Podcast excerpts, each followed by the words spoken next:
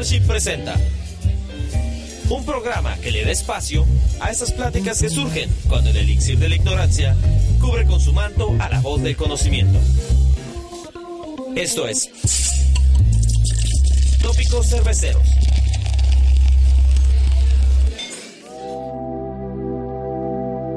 Hola, ¿cómo están? Muy buenas noches, buenas tardes, buenos días. A la hora de que estén sintonizando este su cinefilo podcast favorito, Tópicos Cerveceros. Mi nombre es Cristian Arevalo y me acompañan, ya saben ustedes, el señor Alexis Moreno, Adán Tun, el señor Emanuel Villanueva. Y el día de hoy tenemos una invitada especial. Ella es directora, editora, productora. Ha participado en festivales de cine de Morelia, Bilbao, gira ambulante, tiene su propia tiene su propia productora de cine documental, en fin, una, una riata, riata. A final de ella cuentas. es, ella es María Bello y está con nosotros para tomar y platicar. Hola, hola, buenas noches. Bienvenida y gracias por estar aquí con nosotros. Ma, te aprendiste la semblante. Obviamente. No, güey. Exactamente. Vive en tal lugar. Y María, ah, chinga, ¿en qué momento hizo Es, eso? es, es Maldita stalker, Es Sagitario, vive en Chenku. Aguas, No eh. vive en Cuida la privacidad de tu Facebook. Sí, no vive en Chenku. Soy Géminis de hecho, ¿eh? Bueno, pues qué van amigos. Eh, cumplimos una vez más con los ciclos que llevamos. Bueno, ya llevábamos un programa anterior. Varios programas anteriores. Bueno, no sé, la verdad, es atemporal, pero ya tenemos varios invitados y pues María continúa Con esta pues con tendencia. esta tendencia que tenemos de invitar a, a banda yucateca que pues la está rompiendo en algún sector que no es muy común que los yucatecos la rompan, ¿no? Pues, ¿Tú en qué la estás rompiendo?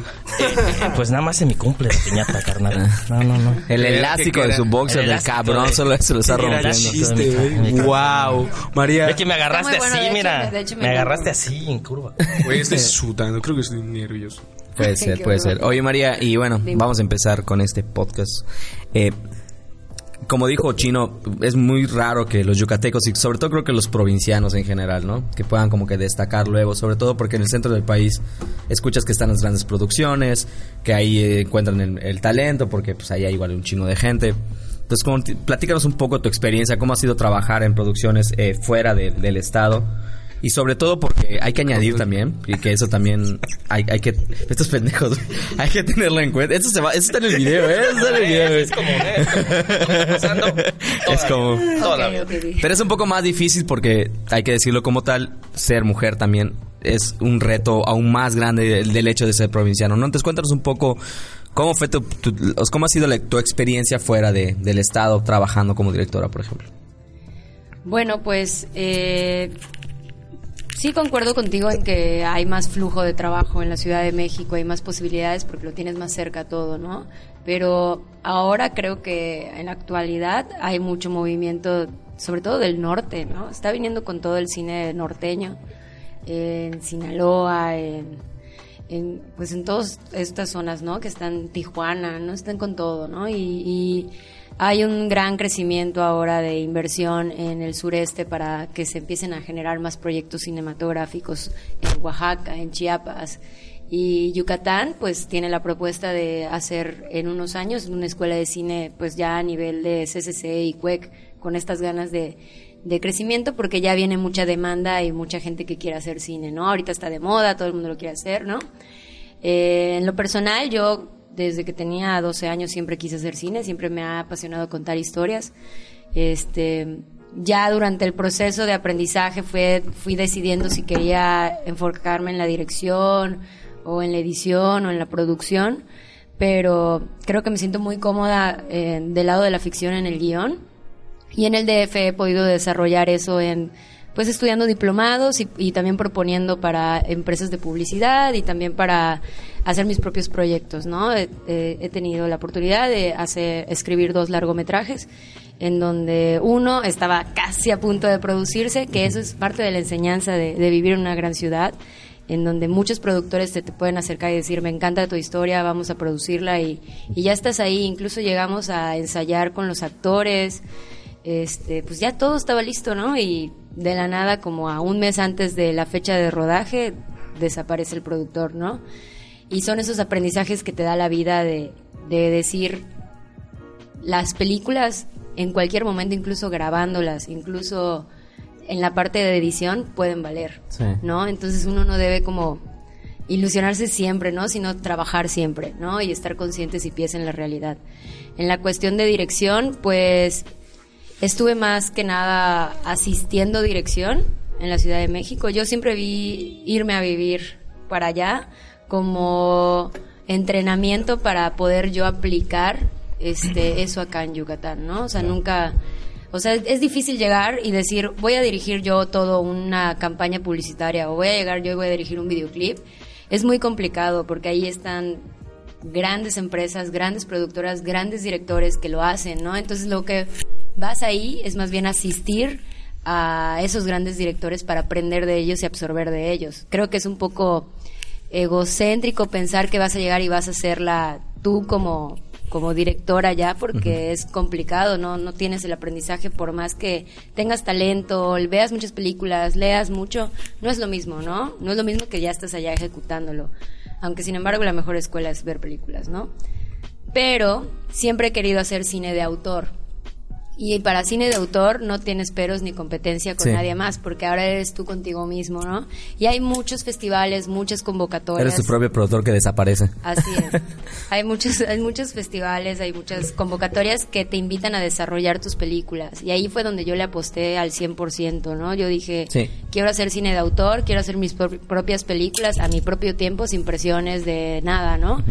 Y pues así fue saliendo, yo creo que así fue saliendo y confiando en mí misma y sí te topas con problemas de por ser mujer que bueno, a mí nunca me ha pasado como precisamente un acoso sexual, pero sí me ha pasado que piensen que soy tonta. Sí, eso, eso es- a eso me refería, porque sí de repente comienzan las comparaciones y, ah, es que no tienes la misma visión que puede tener un director, por ejemplo. Y ya viene cargado de estereotipo, ¿no? Sí, Sobre definitivamente. Es- hace como que es- esa parte iba porque, eh, bueno, eso se va, se da como que en, en muchos oficios, ¿no? O sea, en, en- en muchos oficios es como que, ah, mira, te puedo, puedo contratar a esta mujer, pero como que no confío en su visión, mejor este hombre que como ser hombre, pues también comparte conmigo, entonces como que sea ese tipo de como que de como que te detienen de repente, ¿no? Para Y seguir no, y avanzando. no tanto me pasó de hombres hacia mí, me de las mujeres. Eso ¿Sí? te iba a preguntar, si solamente por parte de Solo hombres o mujeres he mujeres. sentido el no creo que estés lista o no creo que lo puedas contar. Estuvimos en un laboratorio en un festival de cine que se llama Docs MX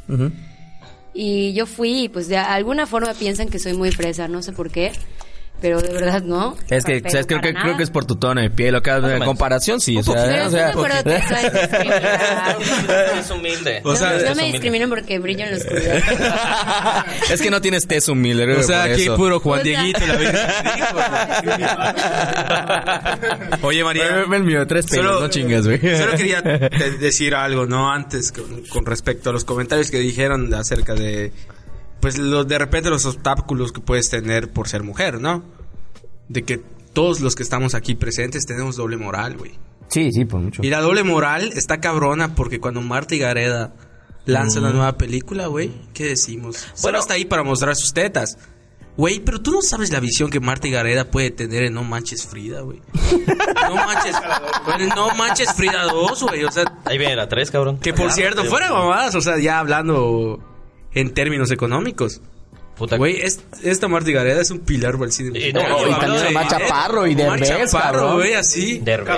Y de repente, Oye, Carlos este, Sosa este- también, este perro de Omar Chaparro, güey, tuvo un Charizard. Que por cierto, es- Es Joe Jonas, ¿no? salió como. Ah, Joe Jonas. Ah, no, salió como dos minutos el detective Pikachu, güey. Y tenía un Charizard. Pero... Y acto de pocho, ¿no? De que, ¡hey, you, Charizard!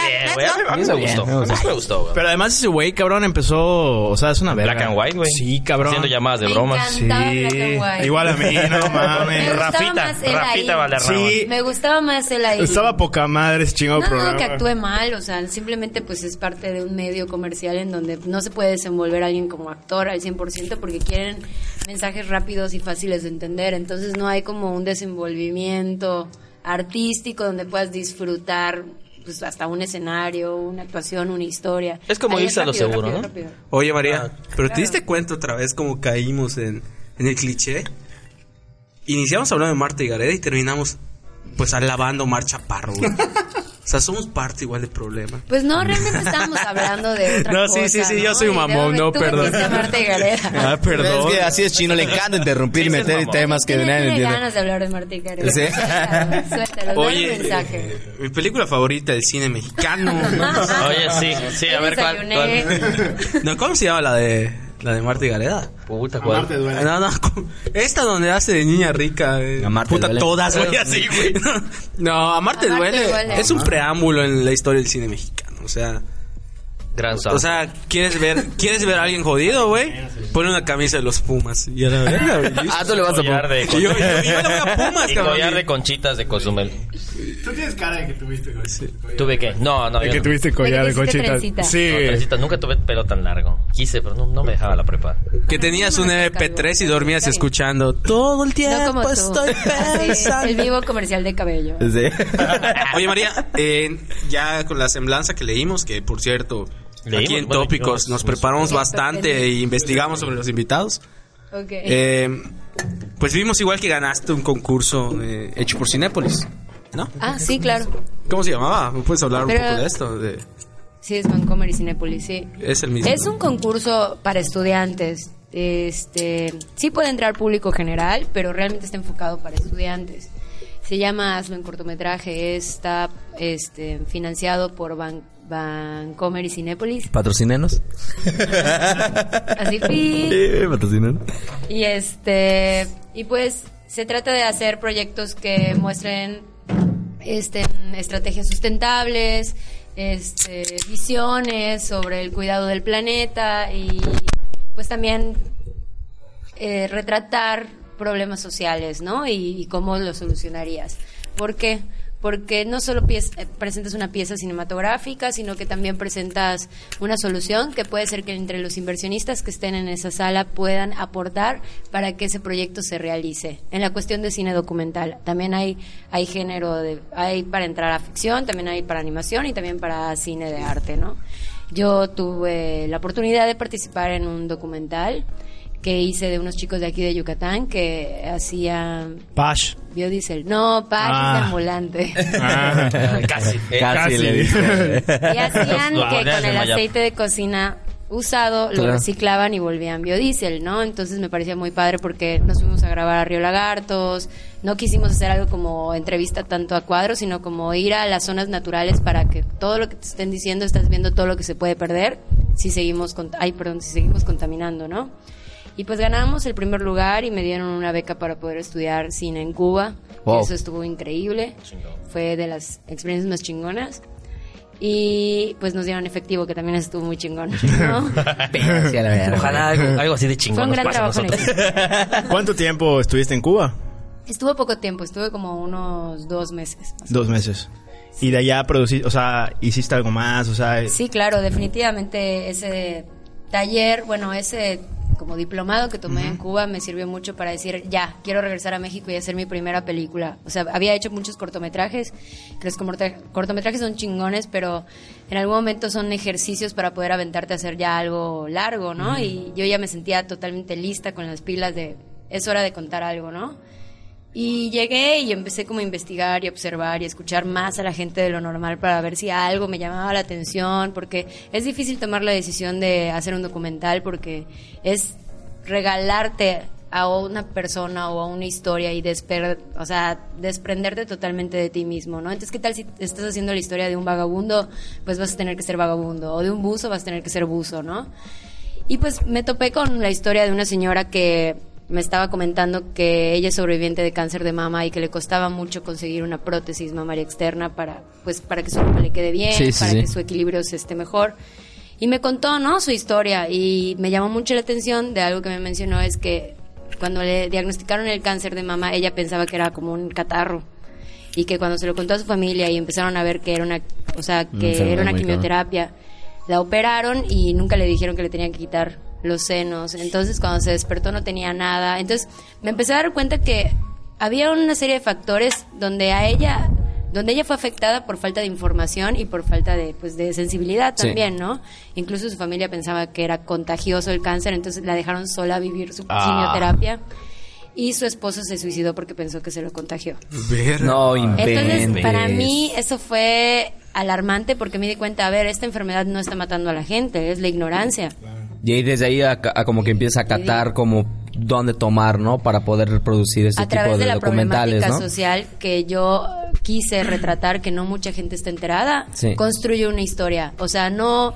Hay mucha diferencia entre un reportaje y un documental, Sí, ¿no? Como sí. que el reportaje es muy informativo y el documental es adentrarnos a la historia de un personaje que, como en las películas de ficción, vemos como de un principio empieza una personalidad y cuando, ay, y cuando termina la película es otra personalidad, Sí. ¿no? Y eso es lo, lo bonito del cine y lo difícil del cine, que tienes que contar con la realidad una película de ficción sin tener que manipularlo al 100%, ¿no? Sin decirle a la persona, tu personaje se llama tal y tienes que ser otra persona, no.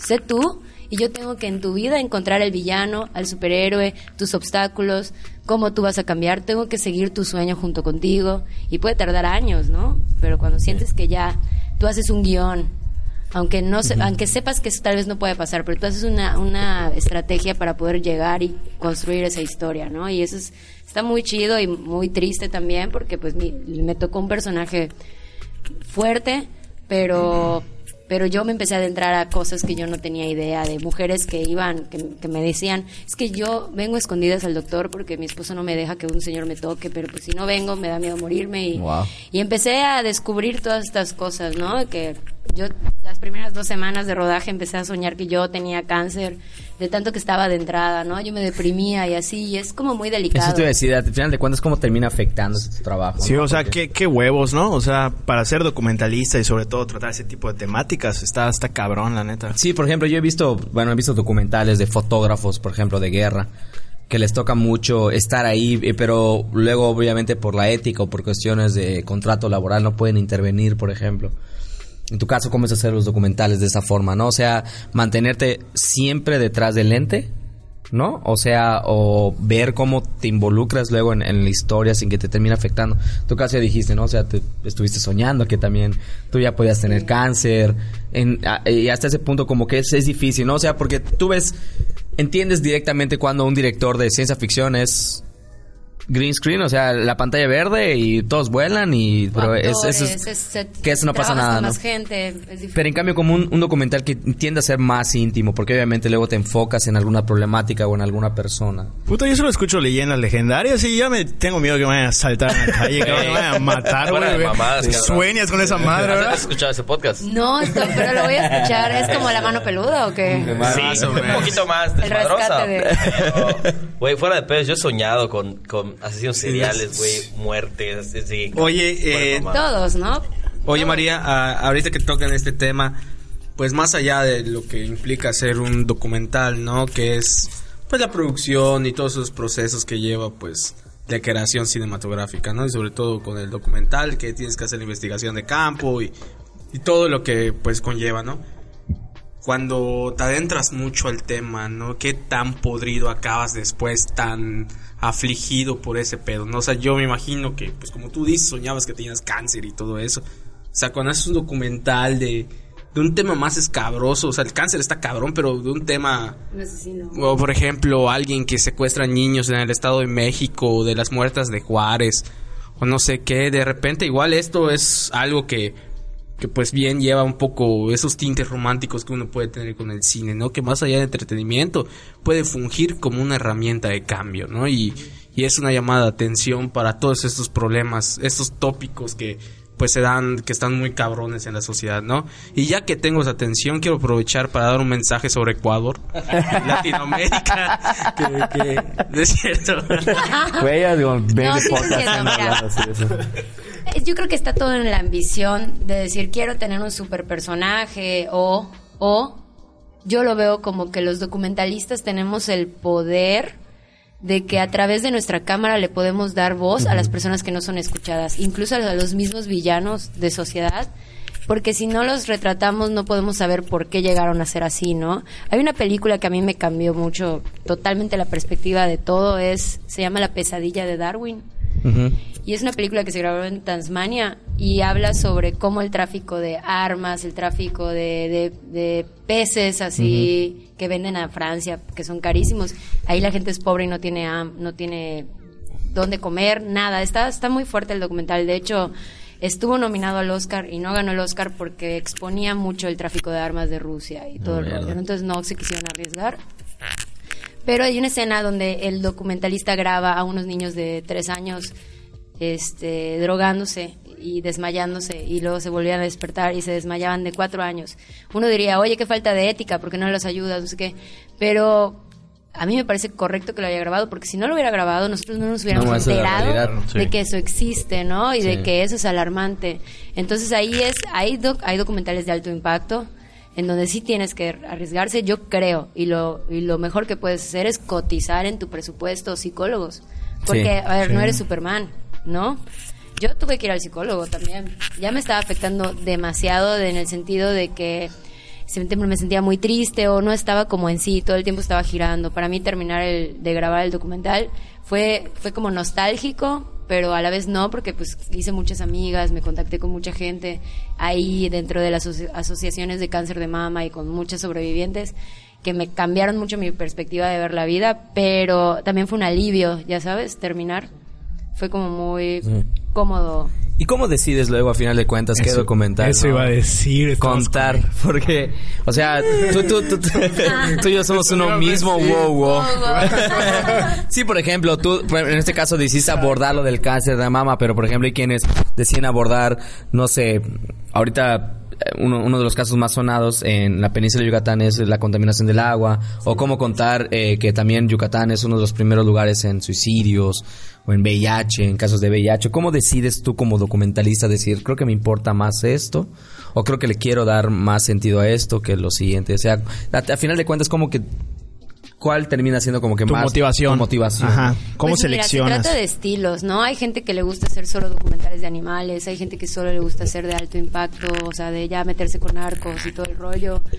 Este, yo la verdad estoy encontrando ese estilo, pero si podría decir, esta película a mí me llegó por la historia, ¿no? O sea, no, no quiero cerrarme a, a decir nunca voy a hacer un documental de animales, porque a mí si me dice la BBC, vente a grabar a los Ah, no, leones sí, bebés, es otro pedo. por supuesto que me quedo toda la vida viendo leones bebés, guacamayas. Si van a rescatar a las guacamayas con eso, adelante, yo, yo me sumo a ese proyecto. Es más ¿no? como uno, la propia convicción, ¿no? Así es, y también me gustan los personajes, ¿sabes? A veces veo personajes que son antihéroes, son personajes que podrías decir, ni lo voy a pelar, pero ese personaje te puede dar un, te puede hacer reflexionar sobre un entorno social y puede ser un documental antropológico a través de un personaje antihéroe, ¿no? Voy a poner un ejemplo, imagínate hacer un documental del Baby Baby, ¿se acuerdan de él? El del, Ya murió. El de clandestino de, de Caguama. El cosi Ah, cosi, ya, el güey. cosi-cosi. El sí. Que, que, que en paz descanse. En paz descanse. que Dios lo tenga en su gloria. Imagínate hacer un documental de él. ¿Por qué ah, diría alguien informático? ¿Por qué me va a interesar? Pero ¿y por qué no? Exacto. Estarías adentrándote a la onda clandestina de Sí. alcohol en una zona doble moral a través de un personaje cagadísimo. Entonces, no solo va- solo va a ser un documental que te va a hacer como analizar un poco la política o, o la sociedad de un lugar, sino te vas a divertir. Bueno, ya lo bendice, ¿qué pedo? ¿Cuándo empezamos a grabar esa madre? Sí, Ya, ya. Y- y- y- Ahorita vamos a empezar a indagar con la te vida del traigo la ouija, carnal. Ahorita le invocamos, ¿no? En tu día a día o en tu año pasaste por conflictos y pasaste por aventuras. Imagínate que alguien te lo hubiera grabado. Todos podemos ser un personaje, todos tenemos historias que contar. Entonces Hay yo que- creo que nada más es lo interesante que alguien busca una particularidad en ti que busca a alguien y te dice, oye, tú estás para un doc. Tópico cervecero Eso te iba a decir. Te propongo que nos grabes. Dale, no me pagan. Día, día de Arevalo. Día uno. Ya, uno. Pues, Ah, pues, hola bueno, amigos, no los había visto por ahí. ¿eh? Oye, ese muchacho tiene. Oye, hablando de eso, yo siempre he tenido el sueño de hacer un documental. Sí. Ay, tú Eh. Güey, pero, o sea, retratando al hombre promedio, ¿no? Un poco lo que venía hablando ¿Cuál es el contigo hace rato. promedio? Blanco, prieto. O sea, ahí tienes que. humilde. eh, humilde, ti- Tienes que especificar, ¿no? O sea, de, de re- retratar la monotonía de que el sistema ha vuelto, pues, a. Pues a cualquier cabrón que se levanta a trabajar, ¿no? O sea, como más que nada. Retratar el día al día de una persona, un hombre que es asalariado. un de- documental de ti. Un documental de mí, güey. No, no, no, no, de una persona común. Una persona común. Eh, hace rato venía hablando contigo de eso, del concepto de éxito. O sea, que- un documental así como de ese pedo de qué es el éxito, güey. O sea, ¿Qué es ver series todo O sea, el ¿qué es ver la series? oficina, salir a las mira, carnal, yo combato todos los días para que la, el analfabetismo reduzca en el Estado. para que la gente sea consciente de la historia. No es cierto, no. ¿Cómo lo haces? No, pues, trabajo en la CEP ya. Saludos, CEP. Te quiero mucho, no me despidas. Bueno, sí, ya la verga. No, quiero No. No, no todavía, todavía. No, to- todavía, todavía. Hay cosas que pagar, hay cosas que vamos- pagar. Vamos a esperar la vida. Va- Vamos a esperar la vida. Ah, perdón, perdón, perdón. Oye, María. Oye, María. Oye. Y. Ya, Sí, así una pregunta muy seria. ¿Cómo está Cuba? ¿Cómo está esta escuela que tiene Uh, así Que tiene a Peugeot. Güey, tiene una frase, güey. Es que nosotros en la uni ¿Tiene Peugeot? Sí, tiene Peugeot. es que para, para aclarar el contexto de la banda que nos escucha, Pusho es un güey que nos dio clases a todos en la universidad aquí en Mérida, que para los que estudiamos ciencias de la comunicación o, o, pues toda esa madre, este güey pues llegó a darnos clases de apreciación. cine- ¿Qué, nos- qué nos dio, güey? Oye, pero yo vi un Apreciación documental cinematográfica. de él precioso. ¡En la vida pendejos! Así habla, ese güey, así habla, que me vea. Saludos, Pusho. Sí, nos puede escuchar, ¿eh? Una vez, güey, estaba en el baño de la universidad. Cancela la suscripción. Es- Estaba en el baño de la universidad, güey. Lavando mis manos. Y llegó así corriendo. Cabe aclarar que sea, ¿pero Pusho es cubano o qué? Es cubano, pero tiene la estatura de Padro- Pablo Mármol. Ok. Y, y pues se presentó. "Eh, que yo, yo joven, y celoso yogi. Yo y celoso yogi, ¿por qué? Y así hablaba, güey. Y estaba yo en el baño, güey, estaba lavando las manos y llegó yo, ¡ah! Digo, diarreita, que- ah, se, se cerró del baño, güey. y estaba, ¡Ay, que le! ¡Ay, que le dio, güey! Ok, maestro, like. Así. No, no, no. pedo? No, o sea, te decía, eh, pues en la escuela está de Cuba. Eh, es un viaje Sí. astral. Y además, eh, ves, aquí estuvo Spielberg, Scorsese. Ay, sí, está padrísimo. Bueno, Ah, sí, casual, ¿no? O sea, Casual. sí, sí, sí. Pues sí y no. Ve, mira. Cuando tú entras, para que vean lo, lo raro que es, ¿Cómo se llama? ¿No se llama Escuela Internacional de Cine y Televisión de Cuba. Escuela Nacional de Cine de... ¿Y qué? Televisión. Hecha por el profe José Martí. Y Perdón. Gabriel, y Gabriel García Márquez. Este, bueno, cuando entras te piden tu pasaporte a la escuela. Te sacan sangre y te Te meten en una base de datos. Ah, sí, bueno. no, a esta- Cam- La camino, carnal. Está súper vigilada de que no, precisamente está en una zona en donde no estás cerca de nada de, de la gente común de Cuba. Te En una zona en donde San- no entre cubanos. San Antonio de los Baños, está en casa de la chingada de, de, de La Habana. Lo de casa Y ahí están todos encerrados los centroamericanos o los europeos que llegan por allá. ¿Por qué? Porque Fidel no quería que la cultura de la gente sim- simplemente en Cuba, ¿no? Entonces nos encierran ahí, pero nos dan Mira, todo. María, aquí somos pro Fidel. Y no, no vamos a que permitir no. que, hables mal sobre el compañero. ¿Cómo era? Camarada. El Camarada. comandante. El comandante Fidel. No, no es cierto, no es cierto. Hasta la así. Hasta la victoria siempre. Bueno, tenía Ese era el Che, alcohólicos anónimos, tenía una piscina olímpica, tenía bar, tenía antro, tenía Todo para que no salgas. tenía todo para que no salgas. Está como las Exacto. Américas. Ándale. Esto, carnal. Por supuesto. Exacto, es, para encerrar a los foráneos aquí. Ey, ey, ey. Eh, Campo. Campo de exterminio. Yo soy true yucateco. True yucateco. Creo que no, cabrón. Creo que no. Eres de Tabasco. Tú no eres yuca, Soy de acá, güey.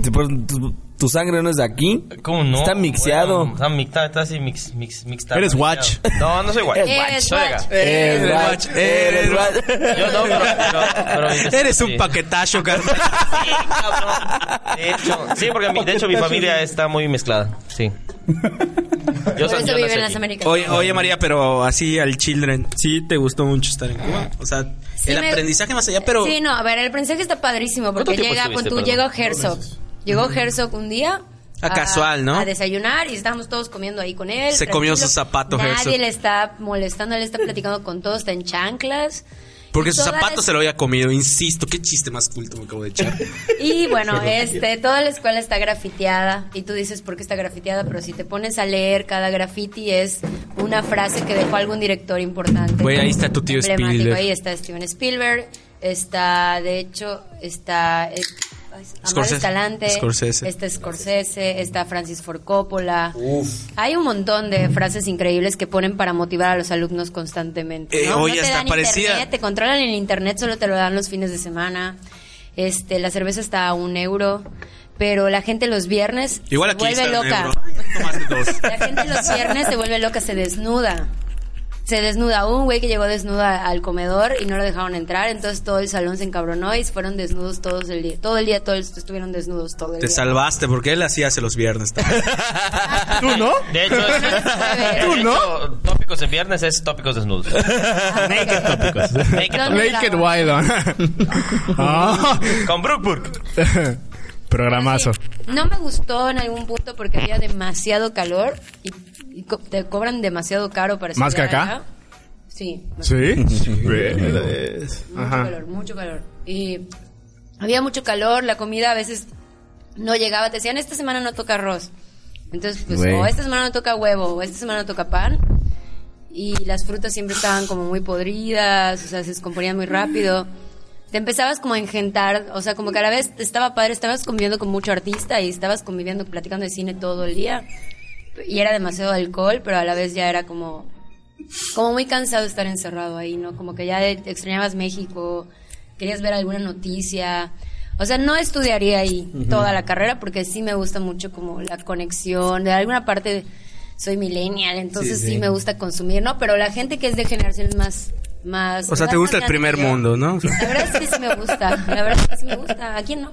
Oye, y hablabas también hace un, hace un, hace un momento de que cuando, bueno, en tu experiencia trabajando, sobre todo en el centro del país, que pues todos van con la tendencia de que creen de que van a llegar y van a dirigir su primer documental, su primer largometraje, ese tipo de cosas, pero al final de cuentas luego terminas como asistente, como jalacables. Claro. Pero también eso también te sirve como experiencia, ¿no? O sea, te- bueno, eso cómo te ayuda a forjarte, ¿no? O sea, a través de, de- de la carrera que ya tienes, ¿no? O sea, a eso voy.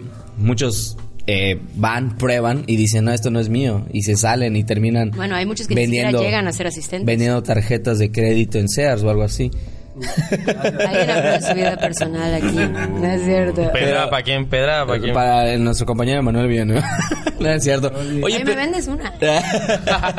Oye, pero al final de cuentas tú decides, ¿no? O sea, no sé, un consejo o, o algo que puedas dar para los que nos puedan escuchar y decirle, pues, no, o sea, de lo que te puedas as- desempeñar ahí tienes que Bueno, es sacarle que jugo, no, ¿no? o sea, a veces hay gente, hay gente que dice, ay, me- a mí me hubiera gustado hacer una película. Bueno, da gracias que mínimo te toca hacer un comercial, Claro. ¿no? O sea, hay mucha gente, hay mucha competencia y tienes que estar agradecido si te toca hacer jalacables porque estás aprendiendo, no estás, o sea, no puedes ser egocéntrico o egoísta y pensar que todo te va a salir chingón y tú solito lo vas a lograr. Es como hacer una empresa tú eres una propia empresa, hay que invertir tiempo, hay que invertir en aprendizaje.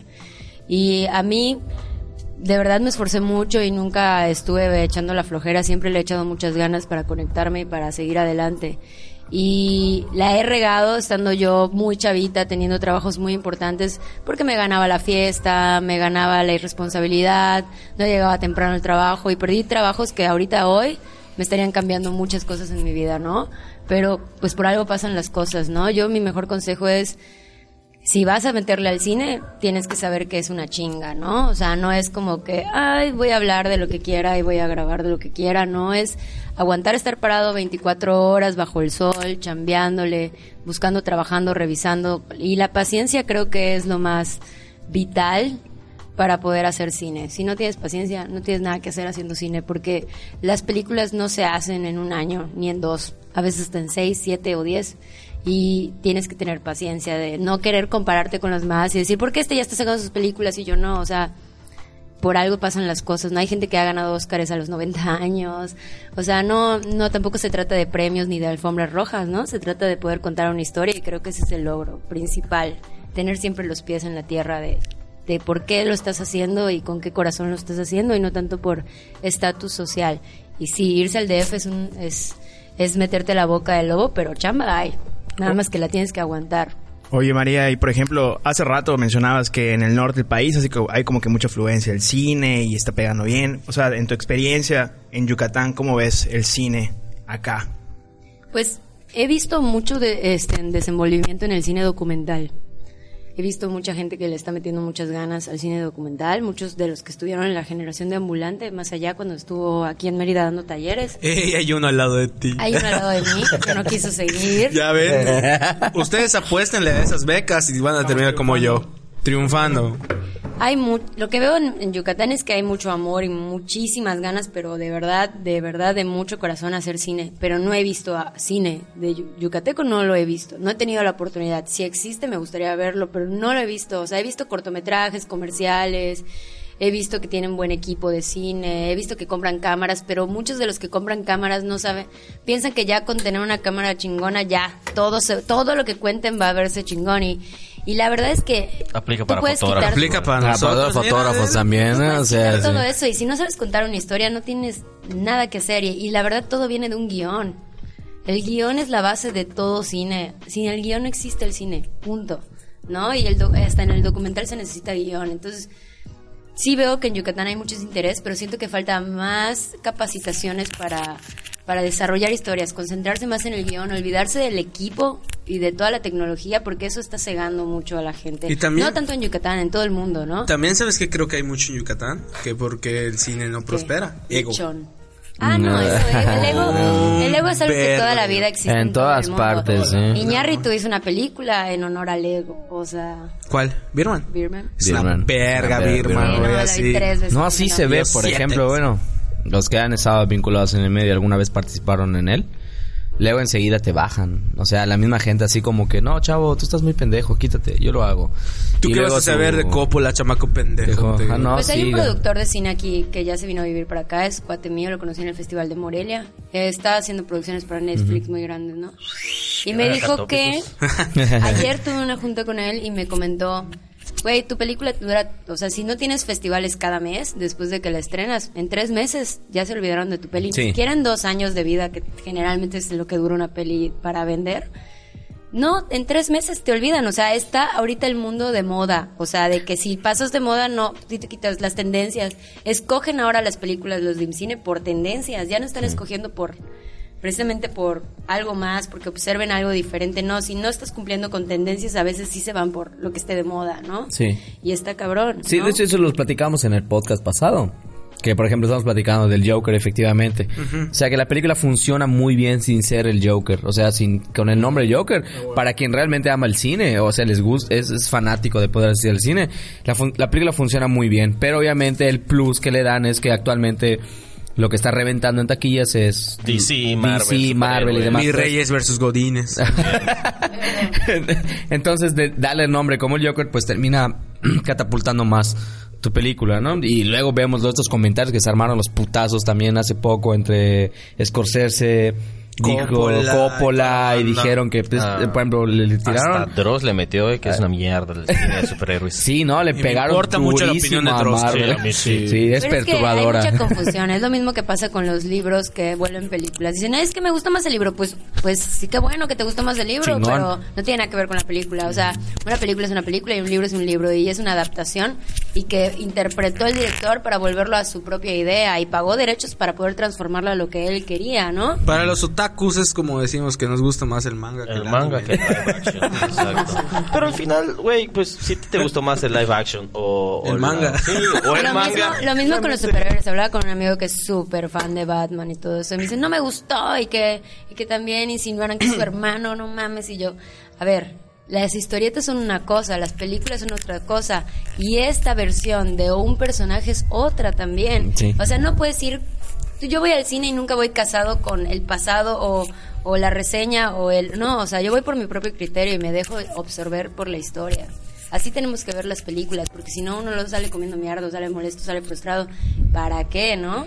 ¿Conoces? Mejor entrégate ya. Sí. Y disfruta. Oye, María. O no, Oye, o ve- si no te gusta, vela de nuevo para entender por qué no te gusta. Para que A ver, si ¿qué fue lo que me cagó, no? O sea- no hagas eso. Oye, María, y ya, ya hablamos mucho del panorama del cine y todo. ¿Y tú qué has hecho? O sea, solo hago eso.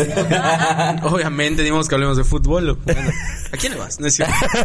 ¿Qué me opinas del Veracruz? Así, No me gusta el fútbol. Bueno, en los mundiales sí. Fútbol. O algo muy importante. ¿Por qué estamos hablando de fútbol? Una pregunta, no, una pregunta crucial. Oye, no, no, no, pero, o sea, ya hablando de tus producciones, de Pash, como mencionaba Alexis, eh, Los Guardianes del Mayab. Oye, que. Oye, Uf, qué buena película. Chinga tu Juguete, carnal, el juguete. El juguete. No, a ver, habla sobre el juguete. no. A ver si es muy charreata. A ver, a ver. No, tú Yo hablabas estaba, juguete. yo estaba recordando la semblante. Ah. Oye, con el juguete. El semblante, Con- con el semblante, carnal. Con el juguete se refiere a Toy Story 2. Ah, de sí. Yo, yo estuve ahí en tu historia. No, ah, ¿cómo va a ser? Oye, no, pero ¿sabes de quién sí nos puedes hablar? ¿De qué? De Inherente. Sí. Inherente Films. Uh. ¿Qué? Bueno, Cuéntanos. inherente, antes nos llamábamos Luma Cine. Y éramos el Luis y María, que es el nombre de mi novio y mi nombre. Pero pues cuando quisimos registrarlo vimos que habían como 60 mil, entonces dijimos, Nel, vamos a ponerle un nombre que nos represente como documentalistas, porque sí podemos hacer ficción, sí estudiamos para hacer cine, sí estudiamos para hacer lo que quisiéramos en cuestiones de lenguaje audiovisual. Pero ¿qué es lo que nos apasiona? Nos gusta la realidad, nos gusta participar en ella, nos gusta aprender de las culturas, etcétera, etcétera. Y somos inherentes al género documental. Entonces dijimos, bueno, ¿por qué no nos llamamos inherente? A mí no me gusta la palabra films, pero pues le pusimos el films nada más para que se entienda. Pero yo me considero Farolear que es- tantito. Así es. Para, darle, para que se entienda más rápido. entienda ¿no? que- Pero así hace- hacemos puro documental para varias fundaciones, organizaciones y asociaciones que tengan proyectos que quieran desarrollar en comunidades y nosotros vamos y, y hacemos una historia pequeña sobre el desarrollo de esas ideas que tienen las comunidades. Es mucho sobre comunidades, pero también hacemos documentales, por ejemplo, hicimos uno de una chica que hace microblading, que es hacer como cejas tatuadas y pestañas, y también hacemos el documental. Entonces lo que le vendemos a las empresas es no hacer como las tomas precisamente preciosas nada más para vender, sino que siempre es el detrás de el, El trasfondo, producto. ¿no? Porque historia, creemos ¿no? que la empatía vende más rápido que solo el, el producto, ¿no? Es como, si ves la cerveza, bueno, yo compraría una cerveza artesanal si veo cómo fue el proceso de cómo se hizo, ¿no? Sí, poner al espectador como parte, como protagonista también de lo que está Claro, viendo, el ¿no? producto como, como un protagonista también, ¿no? O sea, saber cómo llegó ese, cómo que se hizo como los tequilas, ¿no? Que trabajan en el campo con el agave, hasta que llega, ¿no? A ti. Entonces todo Hasta ese- que hace shot. hasta que shot, haces shot, claro. shot. Ese proceso, que, que nos gusta grabar esos procesos porque creemos que te invita más a querer consumir algo porque ya viste cómo se hizo, ya te dio confianza. eh, o entendiste la historia detrás de la persona que lo está haciendo, como alguien que hace hamacas que tal vez lo hace en la cárcel por algo que no hizo. Entonces, como que tratamos de buscar la historia de los productos, ¿no? Oye, pero por ejemplo, ¿cómo funciona? O sea, digo, hipotéticamente hablando, si viene cualquier persona, por ejemplo, chino, y dice, oye, tengo una historia, una idea, ¿me ayudas a producirla? O sea, ¿así funciona Inherente Films? Sí podrías decir eso, claro. O sea, por ejemplo... Pues fíjate que tengo... Oye, Mi momento ha llegado. Claro, por supuesto. También de un concierto podemos hacer el documental, el siempre como el, lo más humano. Nos concentramos más en, en lo humano. Siempre va a estar de una calidad de publicidad, también puede tener su, su lenguaje de publicidad como muy estético todo, pero con testimonios o con procesos que te inviten a conocer un poco más sobre el detrás de cómo llegamos a esa idea o cómo se construyó esa idea para que ustedes puedan tener ese producto. Entonces, podría decirse en resumen que nos concentramos más en la producción de la empatía, ¿no? Está bastante chido. Oye, Oye, con, no, bebé, tú bebé. Ve. tú, tú ya hablé demasiado también, ¿no? Qué bueno el podcast, carnal. Bueno, María, te vuelvo a preguntar. ¿Es cierto? Creo que no fue buena idea. ¿A qué te digo, además? Oye, este, ya habla un poco de tus producciones, ¿no? O sea, ¿qué has hecho? Pues eso estoy hablando. Es ya como mil, güey, cabrón. No, yo todo el coño, podcast o hablando sea, de ya. eso, cabrón. Bueno, ya, verdad, No, ya quiero que hables de Pash y todo. No, Ah, bueno, hecho, más de bien esa pregúntame madre. de Pash. Exacto. De Pash, de los guardianes del Mayab, de... De juguete. De esas madres. O sea, De bueno, tus bebés. ¿Dónde podemos verlo? ¿O dónde podríamos verlo? bueno, ¿Dónde, dónde podemos encontrar tu trabajo? Es a lo que iba y me regaló. Bueno, Pregúntala así, güey. en Iba a la verga. me pueden encontrar como María Bello B y de mi productora pueden encontrarme como arroba inherente films. Ahí está el link de Vimeo donde tenemos todos los proyectos que hemos trabajado, tanto publicitarios como documentales.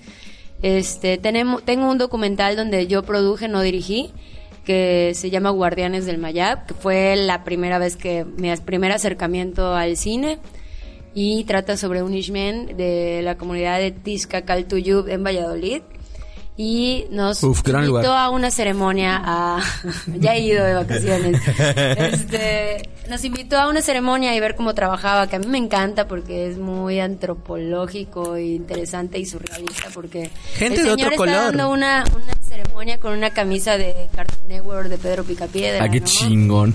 Entonces eso te llama la atención de cómo estas donaciones, estas cosas han llegado ahí a, a, pues imponerse en una cultura, ¿no? De alguna forma es una camisa, pero está imponiendo una cultura diferente, ¿no? Está ahí la presencia de algo gringo. Es que, ajá, algo es que- es que, o sea, te imaginas, en está una cabrón. ceremonia astral, ¿no? Es una, O cel- sea, una, una ceremonia eh, milenaria, güey, para algo, güey, que se oye y, tiene- y ves un producto gringo ahí involucrado. Y es como que, ¿cómo chingados llegamos a El esto? chamán ¿sabes? con sus orejitas de Mickey, güey. Este lo pueden ver, está en la plataforma de Filmin Latino y ponen Guardianes del Mayab. Film y ahí sale, Latino, lo, lo vamos a poner ahí en los show Jaime. Magaña, que es también de la comunidad, de una comunidad de, igual cercana de Valladolid. ¿Cómo toma ese muchacho?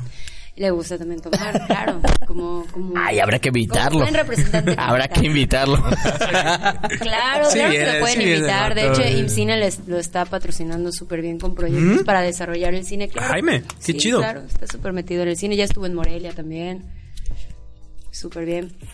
Eh, Pash es el proyecto que más amo en todo mi corazón porque fue mi primer documental que yo dirigí en el que Chino estaba invitado y me rechazó. Uh, Ah, así es él, así es él, ¿eh? O Es, que, sea, es que sabes que Tome- tome buenas lo culpo, decisiones. No lo Mira, culpo, mira. la neta, salir a las 3 de la tarde de trabajar debe ser bastante- cualquiera. No cualquiera. O sea, digo, lleva, llega rendido a su casa. Pues, No, sí, después, no. O sea, imagínate, llegas a la oficina a las 11 de la mañana y sales a las 3. No, y te echas, te echas 3, 4 series, güey. Puta. No, no, si es un cabrón. putazo, Yo creo que fue para cansa. mejor. Ah, no, imagínate. y lo- no, no, y luego además no puedes rendir en- entre serie y serie, tienes que tomarte otra siesta, entonces es un una pedo, güey. una tortita de asado.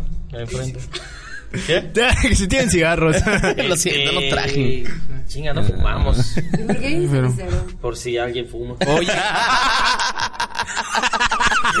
No, no traje, tenía en la oye casa, María, perdón. pero fue una buena decisión. Si no, no estaríamos hoy aquí. Así es.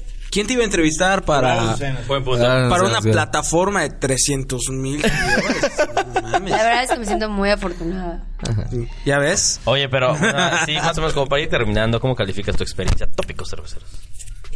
Ay, no, me ha encantado. Me encantaría quedarme aquí y así. Eh, El pero chisme. Pero ya me aburrieron, malditos morenos. No, no, no, claro. No, está padrísimo. No vaya a ser que me contagien su morenés. Se la tuya y la mía, güey. Oye, María, hace ratito nos comentabas que a los 12 años fue cuando des- descubriste tu pasión por el cine. Por a través de alguna película, a través de algún documental, algo así en específico que digas, no mames, quiero hacer esto. No, a través de una mentira. Le mentí a mi papá porque quería conocer a los delfines. Y le dije a mi papá que me habían marcado una tarea en la escuela de que tenía que investigar un biólogo. Pero es un momento genio. y mi papá consiguió todo, me llevó, entrevisté, hice mi lista de preguntas, le pregunté todo sobre los delfines. Y ya, y luego él llegó a la escuela y dijo, ¿y cómo les fue a los demás con las tareas? Que no sé qué, ¿qué tarea? ¿De qué estás Y hablando? llegó y me dijo, me senté, me dijo, María, ven acá, por favor, siéntate. Oye, este, me supe que me mentiste con esto y porque tenías ganas tú de conocer a los delfines. Nunca en mi vida me pensé que me ibas a meter un gol de esa forma. O sea, me dijo, eres muy buena contando historias. Y yo me quedé así, historias. Y le dije, Y tu mente, "Pues, ¿qué quiero hacer, papá? Perdóname por mentirte, pero no quiero ser bióloga marina, ya no quiero. Ahora en este momento quiero contar historias. ¿Cómo se llama eso? Y me dijo, creo que cinematografía. Y dije, ti, ti, ti, ti, ti, ti, ti. O sea, jamás fue por películas, jamás fue por eso, fue por... Ahora, por Oye, favor, ¿qué ahora, por favor, vete por el cinturón. Ahora te voy a partir la madre. Oye, qué buena historia. Qué buena, eh, sí, qué buena respuesta cuando dijo con la mentira. Vamos. Le dije, ay, cabrón. Ay, cabrón, puta, pues Es que de hecho sí, la- la- el cine es la mentira más preciosa del mundo. Sí, cállate, a ti no te sale así. de- Oye, güey. ¿Qué te Quítate tú.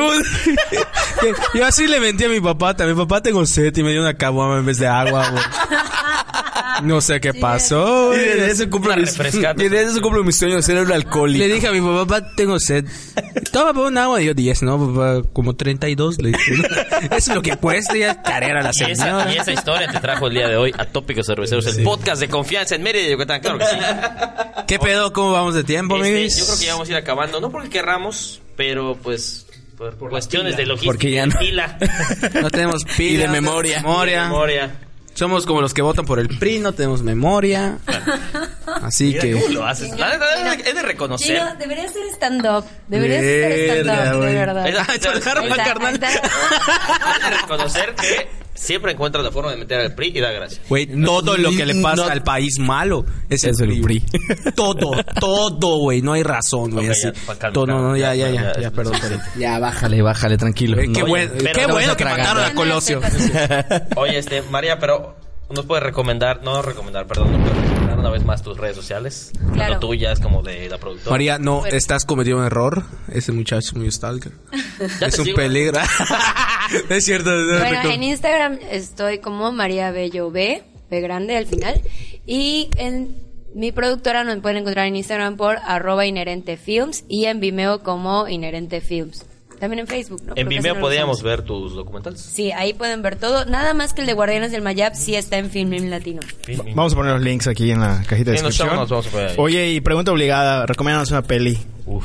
Una peli, bueno, a mí Que no de sea- mis favoritos, de mis los favoritos, favoritos. es Sí. del director de Spike Jones y el, di- y el guionista Charlie Kaufman, que es mi guionista favorito, que hizo Bing John Malkovich. Mm, ya la vi. Ok. También Sí, Adaptation está súper acá, madre, está buenísimo. No, Adaptation es un culo, güey. Así Sí. es la no, pero obra Bing John cumbre. Malkovich, porque después puedes ver Adaptation y vas a entender más Bing John Malkovich. Por una escena nada más. ¿no? Pero se ve que Pero, estás ah, pendejo, chino. Se lo puedes decir, o sea, no pasa nada. Eres- un pendejo y tu opinión me vale verga. Lo puedo entender, María. ¿no? Saludos. Con ese pantone de piel no tienes de opinar. ¿Tú qué vas a saber de Ah, en películas? español todos quieren ser John Malkovich. Simón. y en español también El ladrón de orquídeas, que es Adaptation. Ah, ya. Salud con Salud. el micrófono y la chela, güey. Bueno, amigos, pues Eh, así, así Eso saludos. es como... todo por hoy. Gracias, carnal. Saludos. Saludos que quieras mandar, María, Vayan, por favor. Saludos. Eh, saludos a mi gato y a mi mamá. Saludos a Steven Spielberg. Ah, ¡Eh! Saludos al panadero que estuvo presente. Simón. Le Saludos. de una conchita. Oye, pan de ¿cómo se llama muerto. gato? ¿Cómo se llama tu gato? Fidelio. Fidelio y gordito. Sí, es un gordito hermoso. También vamos a poner la foto del gato por si quieren. Pues si quieren saber.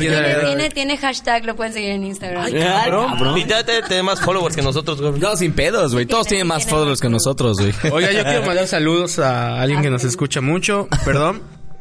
Shab Moreno, chiapaneco. ¿A poco nos escucha? Japonés chiapaneco. eh, te mandamos saludos, güey. Y pues ya, güey, Tuxtla. ¿Quién verá quién está en Tuxtla? Oye, Xavi, Ni no siquiera que los- nos ¿Quiere escuchabas. estar en Sí? Nadie, ni los jaguares de Chiapas que... Oye, eh, Alexis, te paso el micrófono. Ah, mira, ya era hora. Ah, mira. Saludes. Ah, le mando saludos a Noé, saludos. Tú igual eres true fan. Noé Rodríguez, muchas gracias por escucharnos. Karen Barón, que está ahorita en Irlanda. Esa muchacha viaja mucho. Saludos, nos escucha desde ahí. Yo voy a ir a Valladolid el saludos a fin de semana. Saludos a su novio. Saludos a mi novia también. Igual saludos a mi novia. Saludos. Ah, ah, también saludos a mi novio, Daniel May. Oye, ¿tu novia? Y también al grupo de WhatsApp que se llaman Los Cínicos. No sé por qué. Los cínicos. Así le pusieron, así le pusieron. Saludos del club de fans de Junior Clan. De la 42 Sur. Así. bueno, Hay a mí, mi amor, por el campo. Bueno, ya. Ya está, ahora sí, ya de así casa, nos vemos. Recuerden, sigan a María Bello en sus redes sociales. Vamos a dejar abajo los links con Con sus documentales. Con toda la foto del gato, de los documentales y todo. De su novio también. una la foto de Fidelio. Lo vamos a Lo poner. vamos a poner, de hecho. Ándale y todo. Y también síganos a nosotros como Tópicos Cerveceros en Instagram. Detalle, ¿verdad? Que no Tópicos. punto cer- no, ah, tópicos en Instagram. Arroba Tópicos Podcast en, en, en Twitter. Estamos en YouTube, Twitter. estamos en Spotify, También. Y en, iTunes, Espero, sí. donde sea, pero que nos sigan. Somos Sí. como Dios, estamos todos lados. Todos lados. Menos en sus oídos. Menos, menos de sus corazones, malditas. Adiós. Eh, sí, ahí voy, Alexis, ya está. Pero, oye, pero no nos dijiste Gancito, Dálmata o Chocotorro. Chocotorro. Uf, ya ves, el único que quiere el asqueroso Dálmata. No, pero es que Dálmata, no mames, el Dálmata está buenísimo. No, va en segundo lugar, güey. Sí, yo te digo. medicina. Ah, Chocotorro, güey. Hasta aquí llegó, nos vemos la próxima Me discriminan. Muchas gracias. y que sigan tomando. Adiós.